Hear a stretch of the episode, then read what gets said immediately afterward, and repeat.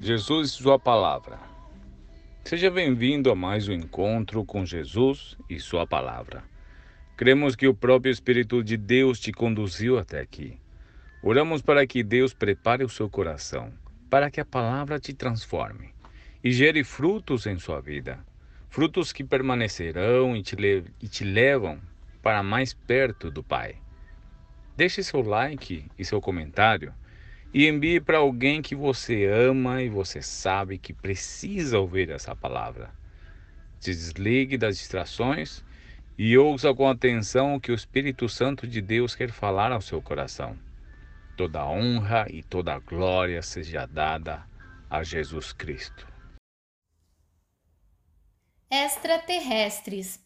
Você já ouviu falar de ET extraterrestre? Aqueles homens verdinhos, seres muito inteligentes e de outras galáxias? Então você é um grande candidato para não acreditar em Deus e na obra da cruz por meio de Jesus. Oséias 6,4 diz que o povo perece por falta de conhecimento. Você passa por este mundo sem nem saber de onde veio e para onde você vai. Uma vida inteira questionando a sua existência e, biblicamente, ainda arrastando coisas do passado que acabam influenciando a sua descendência. Isso porque você é influenciado e manipulado pelos princípios deste mundo. Vamos ver o que o dicionário nos diz sobre a palavra alienígena. Alienígena é aquele que é de outro país estrangeiro, forasteiro. Então, não é necessariamente de outro planeta ou mais inteligente, mas simplesmente diferente. A Bíblia contém 66 livros que foram escritos por aproximadamente 40 escritores diferentes, de origens diferentes, profissões, classes sociais diferentes, por um período de aproximadamente 1600 anos. Tudo isso apontando para Jesus e nos dando uma única base de princípios, nos ensinando como um manual de como devemos viver, vencer esta vida, nos dando ainda uma clara visão de como receber a vida eterna, esclarece de onde viemos, qual é a nossa razão de viver e para onde nós vamos se estivermos tomando as escolhas certas. inclusive, também nos ensina aonde vamos se tomarmos as decisões erradas. A Bíblia fala sobre extraterrestres, não aquele dos filmes, mas outro tipo de extraterrestre, e sobre este mundo, esta vida, e o reino de onde viemos e para onde vamos voltar. Parece loucura, mas Deus soprou um fôlego de vida em você e te colocou em uma embalagem perfeita para mais ou menos 90 anos, para você ser fiel com Ele e representar o reino dele aqui neste mundo. Na sua infinita perfeição, Ele ainda te deu uma alma, ou seja, o livre-arbítrio, para você desenvolver uma personalidade que pode amar seu Criador ou rejeitá-lo, sabendo ainda do perigo de você se apaixonar com as coisas passageiras desse mundo e ficar com uma criança que você leva para um parque de diversão e ela diz: não quero mais voltar para casa, não quero mais meus pais.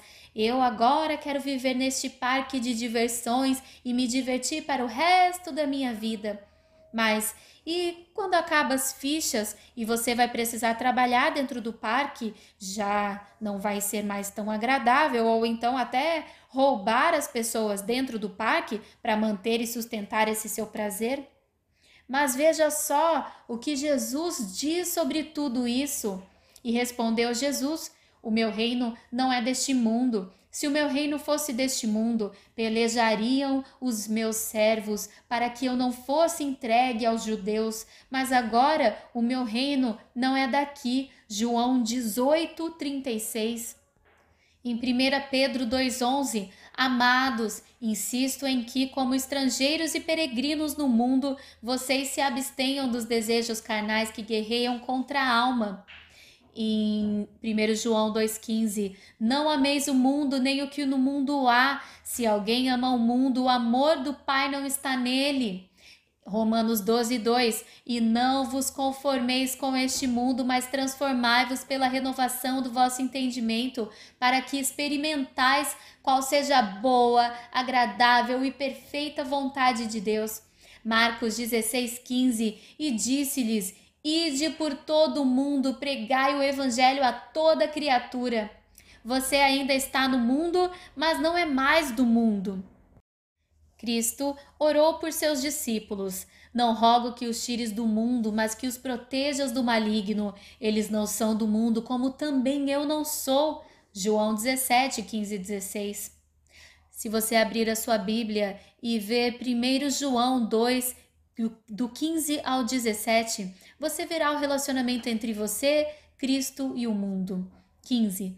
Não amem o mundo nem o que nele há. Se alguém amar o mundo, o amor do Pai não está nele. Pois tudo o que há no mundo, a cobiça da carne, a cobiça dos olhos e a ostentação dos bens, não provém do Pai, mas do mundo.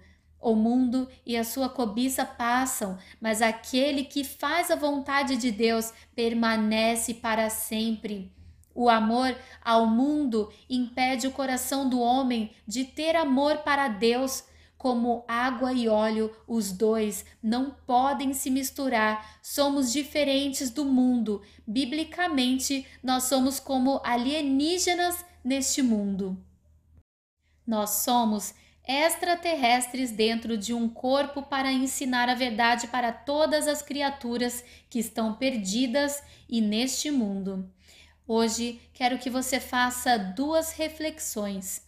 Primeiro, qual reino que você representa hoje em sua casa, em seu trabalho, em sua vida? Segundo, o que você tem ensinado para os seus filhos? O princípio do reino, do rei que te enviou ou os valores desse mundo? Você sabe de onde você veio, você sabe para onde você vai?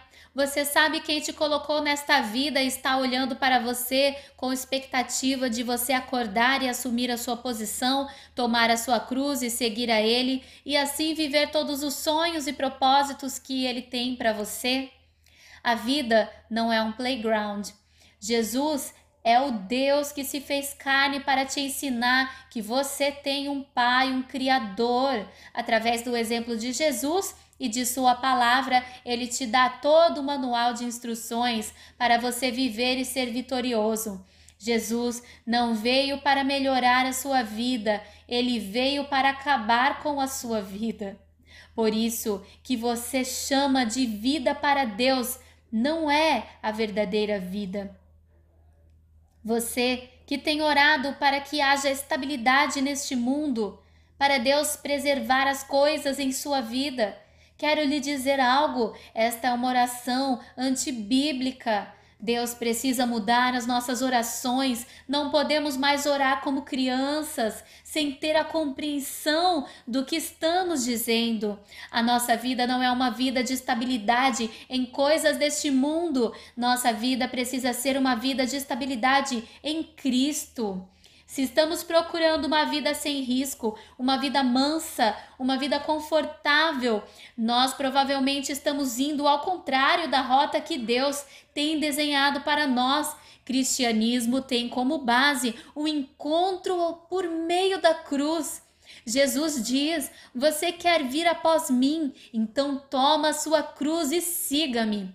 Todo espírito que foge da cruz não é espírito de Cristo. Deus espera que nós venhamos a carregar a nossa cruz, mesmo sob pressão, enfrentando gigantes, enfrentando tempestades, mas continuando ensinando valores celestiais para a nossa família, ensinando princípios bíblicos sendo fiel ao seu Criador e representando em todas as circunstâncias, ter a oportunidade ao final dessa prova de dizer: Eu cumpri a minha carreira, eu guardei a minha fé. Sabe o que quer guardar, o que quer dizer guardar a fé?